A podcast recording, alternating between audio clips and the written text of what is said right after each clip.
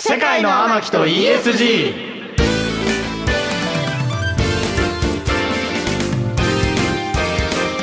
こんばんは。三人鬼と書いてミキ、ミキ幸太郎です。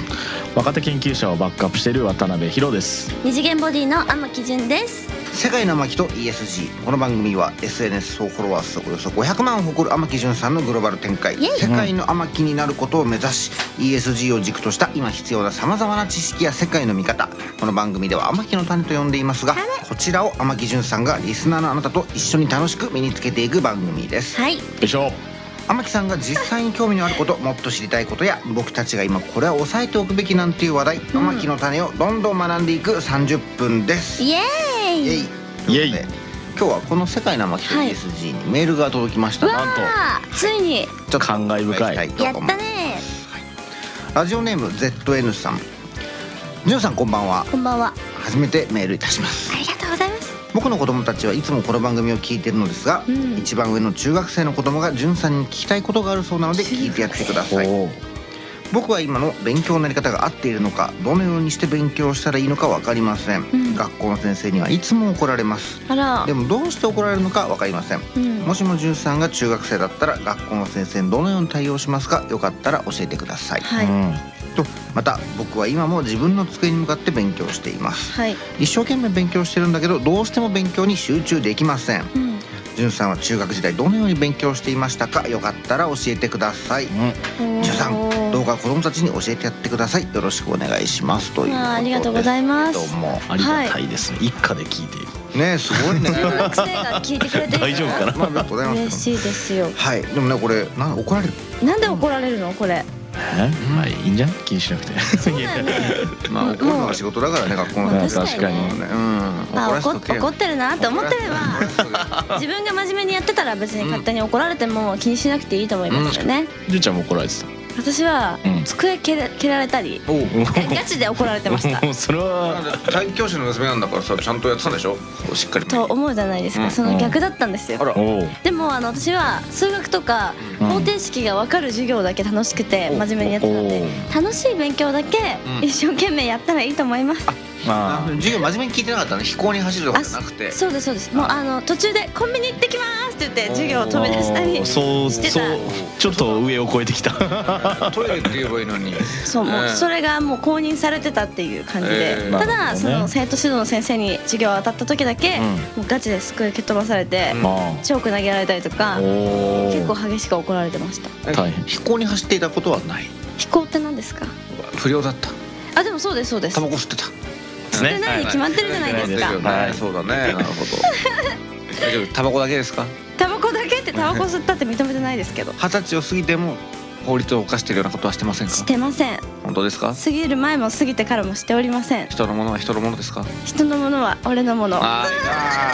あーなるほどねでもじゃあ勉強は結局どうだったえなんかあの何のために勉強してるかっていううん目的を見つけてやれば、うんなんか人のた先生に怒られたりしても気にならないんじゃないかなってなるほどなるほどでねもすごいこういう質問ができるって大人っぽい中学生なんですね、なるほど確かにねそうだよねうん意義を考えてみたいそうなねなんで怒られてるんだろうって考えてるのがなんでは大切ですなんねか怒ってんなじゃなくてねうんうん素晴らしいなまあでもいつの時代ねうんこう勉強もねまあ目的って難しいですからねその受験とかもあるけど本当にその目的になるのかっていうのちょっと時間かかるからさ受確か験にって確かにもうでも中学時代の勉強なんてさその目的見出しにくいじゃない、うんどうしたのそれシンプルにあこの問題解けて正解だっていうのが嬉しくてへなんかミッションの感じのようにやってましたねなななるるほほどどそれでも受験に関係ないものも楽しくやっていたはいあでも内心でいくから結構大事なのかそうなんですよ、あ分かるって思ったら勉強って楽しかったんでなるほどえーはいさん最後にこちらうん ZN さんに一言はいあいつも聞いていただいてありがとうございますまあ日々私も大人になっても勉強しているので、まあ、みんな楽しんで人生生きていれば怒られても気にならないんじゃないかなと思いますタバコは吸っちゃいけませんよということで世界の巻と ESG 今夜もお付き合いのほどどうぞよろしくお願いいたしおま願いすしおます願いします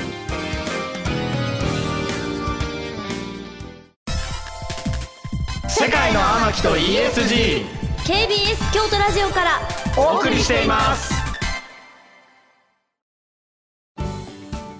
AM1143FM949 KBS 京都ラジオからお送りしています世界の巻と ESG 天木純さんのグローバル進出を目指しうんさまざまな知識この番組では天木の種と呼んでいますが、いこの天木の種をリスナーのあなたと一緒に楽しく学んでいく番組です、イエイそしてさまざまな学びを進めるこの番組に欠かせない人物を紹介しますうわ哲学研究者の野村正樹先生ですよろしくお願いしますお願いしお願いましますすよろしくお願いします。野村先生は今夜もボストンからのリモート出演ですということで野村先生今日もいろいろ教えてください、はいあ早速天木の種発表してください、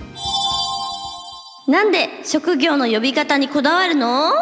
あこの間もね、はいこお前もだよねだってこの間の何役だっけ、看護婦役だったんです手よのダメなんでしょ、そう今はもうそうそうそう死っていうらしい死だしそねれ初めて知ったんですよねこのラジオで本当に、んすごいじゃんい世界の人 ESG 学んでるじゃん、う学んでる本う当にんうんうんでもなんでダメなのとも思うしああいいね、うん確かにねこれは聞かないとダメで別すにまあでもまあそれは分かりやすいからだって男の人の使えないからねでもなんか僕らの世代的に、うんあのドラマでうん見れなくなったドラマあるのミキさん気づいてます結構何なんかあのシチュワーデスさんとか大和なでしこあれですかキャビンアテンドさんって言わうん言わなきゃダメじゃないですか、うんあれとか僕好きなドラマがあってあの H2 ってあの足立光弘のやつだったんですけあーはいはいはいどであはいの石原さとみさんが昔出てて、うん石原さとみさんが将来の夢はシチュワーデスさんですってもう明確に漫画でも書いてたし、なるほどねドラマでもシチュワーデスさんですって言ってそういう光役そうそうあれもだから思いっきりシチュワーデスさんって言っちゃっててみたいなくだりもあって、うんなんかその辺がだいぶ昔のドラマは言い回しがダメなやつが結構大量発生して、うんまあ昔の配信も含めてなんかいろいろ大変という話そうをなんだ聞いたこともありだから結構僕らの世代が両方知っててそうだね多分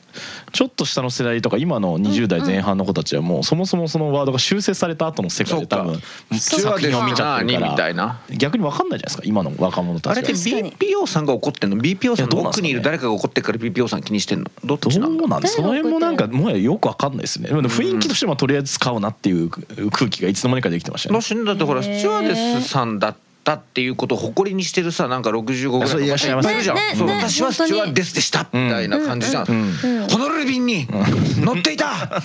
チュワーデスでしたみたいなおばちゃんいるじゃんまあいいですいるよね、うだん私のお母さんはバスガイドなんですけど、ん添乗員とバスガイドっていうのは別にそういうのないかってガイドって女性見なくないそれはない大丈夫だねその精査精査があるあ形そでうか表そうか現そしれてはない大丈夫なんだ、んそっかそっか難しいね難しいややこしくなりままあしたこの辺も野村さんいろいろはい教えてもらいましょうね教えてもらいましょう、うん教えてもらいます、教えて野村先生えーやっぱりですね、SNS の流行っていうのはすごく大きかったと思いますね。うんえでもやっぱり誰しもあの正義の代弁者、正義の味方になりたいっていう、うん多分うん心があるはずで。うんうんでこれをお手軽にしやすいのがやっぱりいわゆるポリコレポリティカルコレクトネスっていうので、ー、ポリティカルコレクトって何でしたっけ、あの政治的な正しさっていう意味なんですけど、うんうんうんうんでこれどういうことかっていうと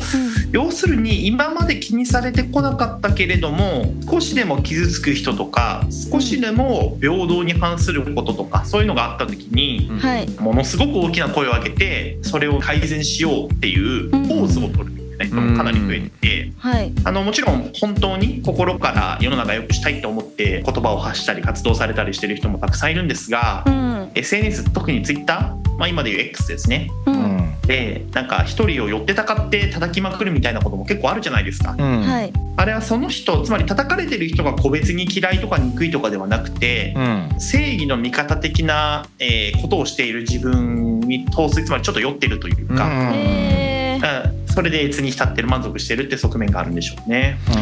あれってだからせいせいして胸がスーッとしてるというよりは越に浸ってる方が強いのかななんかえいろんな人いると思ったけー、どほん本当にそうやってあのさ差別っぽいって受け止めてる人もいるってことですか、あ天木さんの質問は結構深い話で、うんうんとまあ、哲学的に考えれば、うん本当のところその言葉によって人とか社会の考え方の枠組みが決められてるって側面は実際にあると思います。うんうんう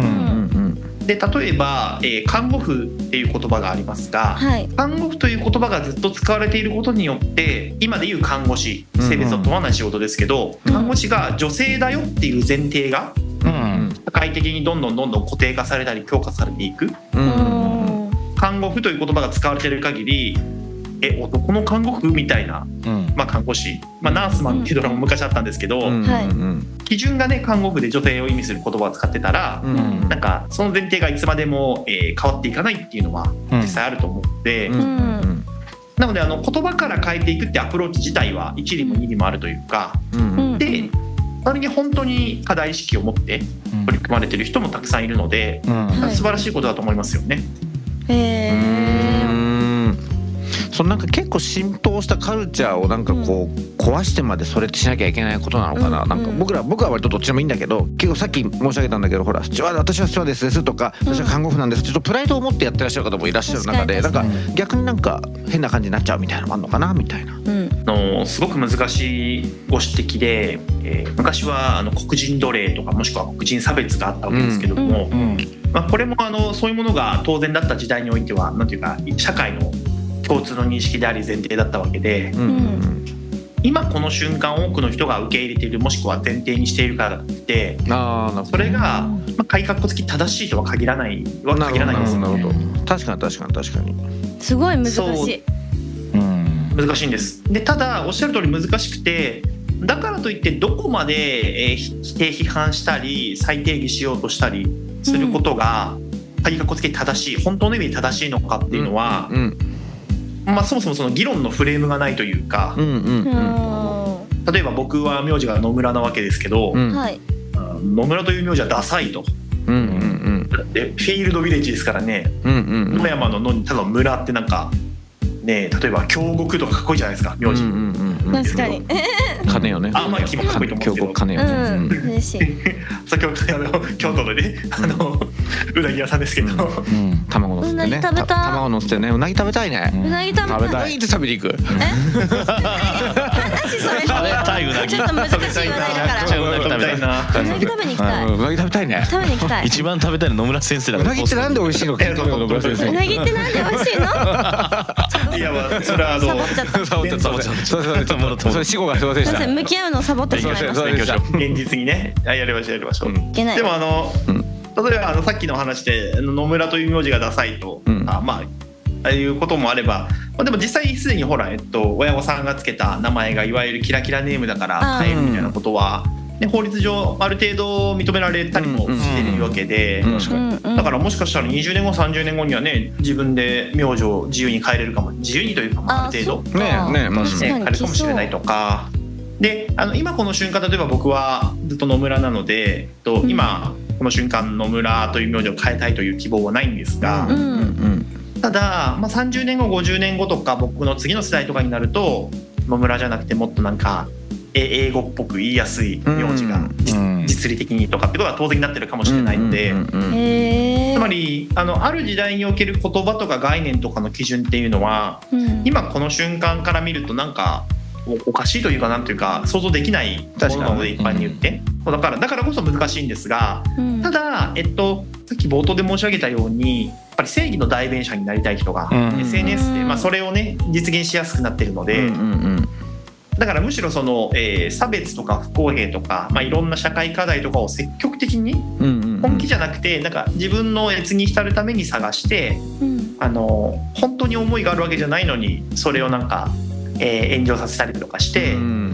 っていうのは増えてる印象はありますけどね。なんか私が考えてたシンプルなイメージだと看護婦って言って、うんうんなんか女性が輝く時代みたいうな、んうん逆にね風の時代みたいなそううふうに見えるよねうんうんだからその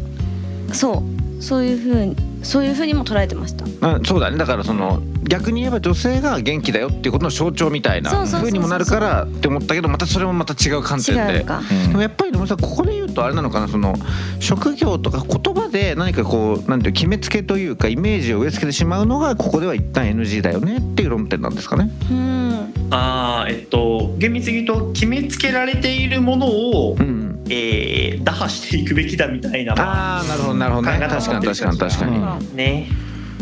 そうまあ気持ちはわかるというか、まあ、一一理はあるのでさっき申し上げたようにうんうんうん、感じじゃであすこかれっね。て怒ってらっしゃるのは割と女性男性問わないんですかね割とこうこれに対してなんていうの割と異議を唱えるとか打破すべきだっておっしゃってるのは女性の方が多いんですかね。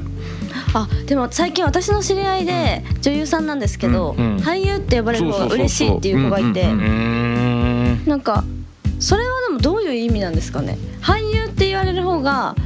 どっちにも触れて本物だからまあでも世の中的には俳優さんっていうとすごい演者というかあうんのそうぎうまい方で女優っていうとなんか可愛くてそう可愛あくてーでそそっ美ういうことしくちてで売っみてたいなませんよっていうあそういう意味だそういう意味ですね、っていうのはその女性のそのお友達の方は思ってらっしゃるのかなうんだから私は演技派女優だって言いたいってことなんじゃないのあそういうことだかっこいいですねうんね私は演技派女優っていうの恥ずかしいから俳優うんああそういうことなのかな、うん聞いてみたら本人に、ね嫌な顔して聞いてみたらなんかこう、ねやだよバカにした顔して聞いてみなよ友達減っちゃう友達大事にしたい年なのに、ね、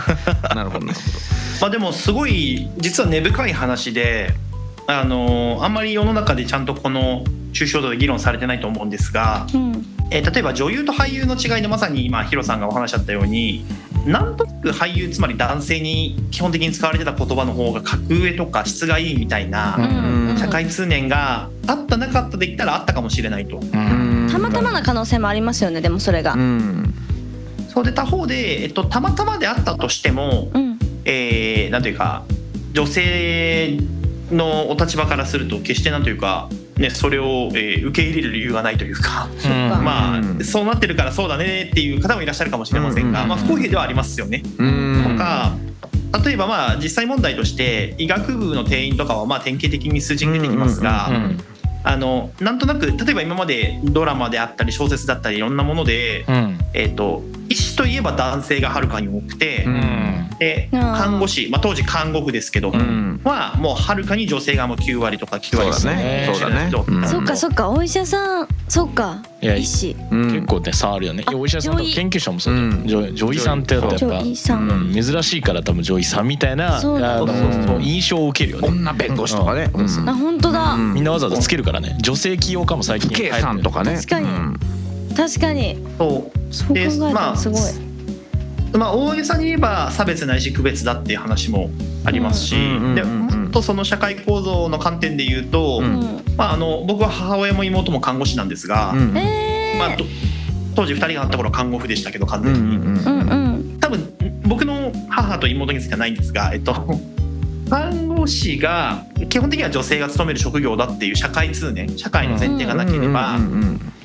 医療に興味持った人が医者を目指すっていう割合は、まあ、おそらく上がってたはずなんですうよ、んなるほどねなるほどねねだから要するに女性からすると医者か看護師かで看護師がすごくなんというか体感上近いというか、うんで看護婦っていう、まあ、女性がやるっていう風な仕事だと思われてる場合は、うんうんそう思うかもえー医者になるよりもってそうなるとそれがずっと巡り巡って、ね、結局あの医師の性別の割合でいうと男性がはるかに多くてみたいな。えってなると結局卵と鶏ですが、まあ、言葉看護婦っていう言葉がずっと使われてたことによって日本の医療体制全体にすごく影響を与えていたってーい本うの当だは言葉だけでありえる話ではそうありえる話ではあるうんね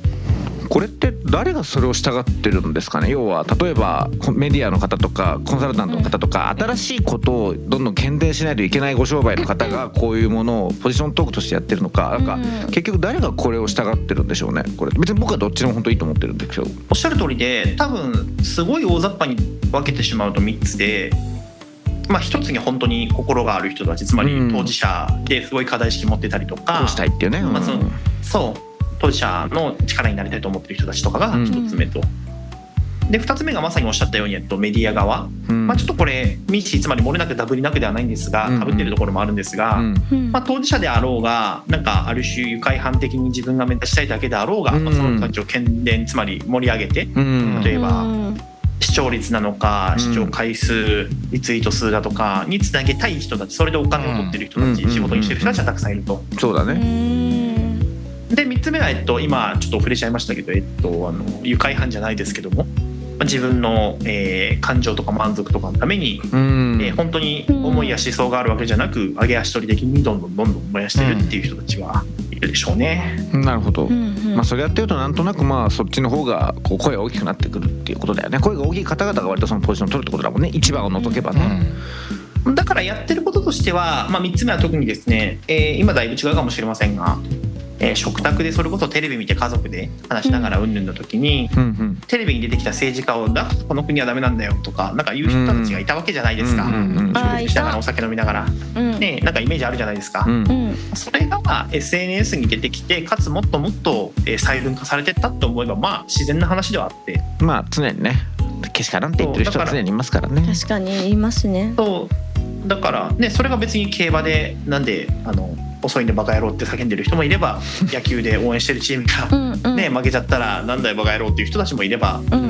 んでねあの政策がダメだって言って政権ごともしくは総理とかなんか目につきやすい人を大きく批判する人もいればっていうのが、まあ、SNS でですごくお手軽に世界全体に向けて、ね、としかも匿名で誰にも氏名顔を明かすことなくできるようになってきたっていうのが、まあ、テクノロジーの進歩ではあるので、まあ、豊かで平和だってことなんですかね。まあそうですね確かに それが本当に世の中的にいいのかどうかっていうのは結構難しい話ではありますよね。うんだってけ結局正義の代弁者になりたい人たちが何十万人何百万人とやっぱり、ね、顕在化つまり世に出てきてるわけで、そう SNS でね。うん。でそうなるとやっぱり、えーあらゆる発言が政治的に正しくあるべきだみたいなうんうん社会通念がまあうん形成されつつあるわけですうよ。ん。尊尊重それぞれのうん。意思をみたいとなか例えば、まあ、僕さっきほら適当に、えー、と看護婦という言葉が使われてた時代は、まあえー看今でいう看護師の、えー女性の割合が95%とか90%うんうんぬんとか適当に言いましたけど数字も見ずに、うんうんでも違うとこれは統計的に見ると88%だったうん70何パーセントだったお前違う訂正しろって言われた時に、うんまあ、違ったしごめんなさいなんですがなんか、えっと、そそれで本当に怒る人もしくは本当に苦しむ人ってどれだけいるのかなみたいな話じゃないいでやすそか。ういうことなんですよね。本当そうなんだよね。誰が損してんだっけって話なんだからね。確かに間う違えたとてとも思いますしんねもちろんねあの上げ足取り的に詰めればまあ僕も一応科学の研究者なのでできるんですけど例えば「いやいやお前はなんか自分の母親と妹は看護師だ」とか言っておきながら、えっと、どうやどれほど苦境に立たされてきたかも知らずに、えー公の電波で発信してるにもかかわらずこんな基本的な数字もマークせずに適当なこと言いやがってそれはもう怖いんで公のすけど電波を汚してるんだみたいな。あれこれだからありえ野る村わさんけ野村さん慣れてるなこれ普段やってるこれもしかして。あれ野村さん普段やってるなこれ。今つらつらセリフあ手に出てれうまいな。あれ板ついてるぞ。いや僕あれですよあのご存知のとり時ミキさんご存知のとり僕は X もあのなんだっけインスタグラムも TikTok もあんまやってないんで、そうやってないからねそうなんだまあでもそうね、でも一方でまあ一つの考え方ではあるからいろんな考えを尊重してうんうんやっていきましょうということで、う大変勉強になりました野村先生ありがとうございますありがとうございますの野村先生とはここでお別れですまた来週もよろしくお願いしますお願いしおま願いすします。 KBS 京都ラジオからお送りしています世界の巻と ESG まだまだ続きます引き続きお楽しみください世界の天木と ESGFM94.9 AM1143 AM1143 FM949 うん KBS 京都ラジオからお送りしてきました世界の巻と ESG、うんあっという間にエンディングですあっという間、あきさん今日の種はいかがでしたかうん私はシンプルにどっちでもいいやんって思っちゃうんですよね いやいやそうだよ、そう多くの方はそうなのと思うよあそうですん、だけどそれによってなんだろうねうん悲しい思いをしてる人誰なんだろうね、うん、まあでも僕らが想像ししづらいとか普段想像しできてない、えーまあ少数マイノリティの方というか気づけてない方々がいらっしゃるってのは、まあ、いるのはいるんじゃないですかそうなんでだも知りたいじゃんなんていうのほらああこうやって悲しい人がいるのはやめとこうとか、うんうんあ気をつけようとか、うん人にも言おうって思うけどまだ見つけられてないんだよな、うんしかもほんそ当事者として悲しんでる人そうそういうの学校の授業とかで言わない、まあ、今の新しい子たちは看護師っていうのが当たり前ってなってるかもしれないですけど、う私みたいなこのどっちも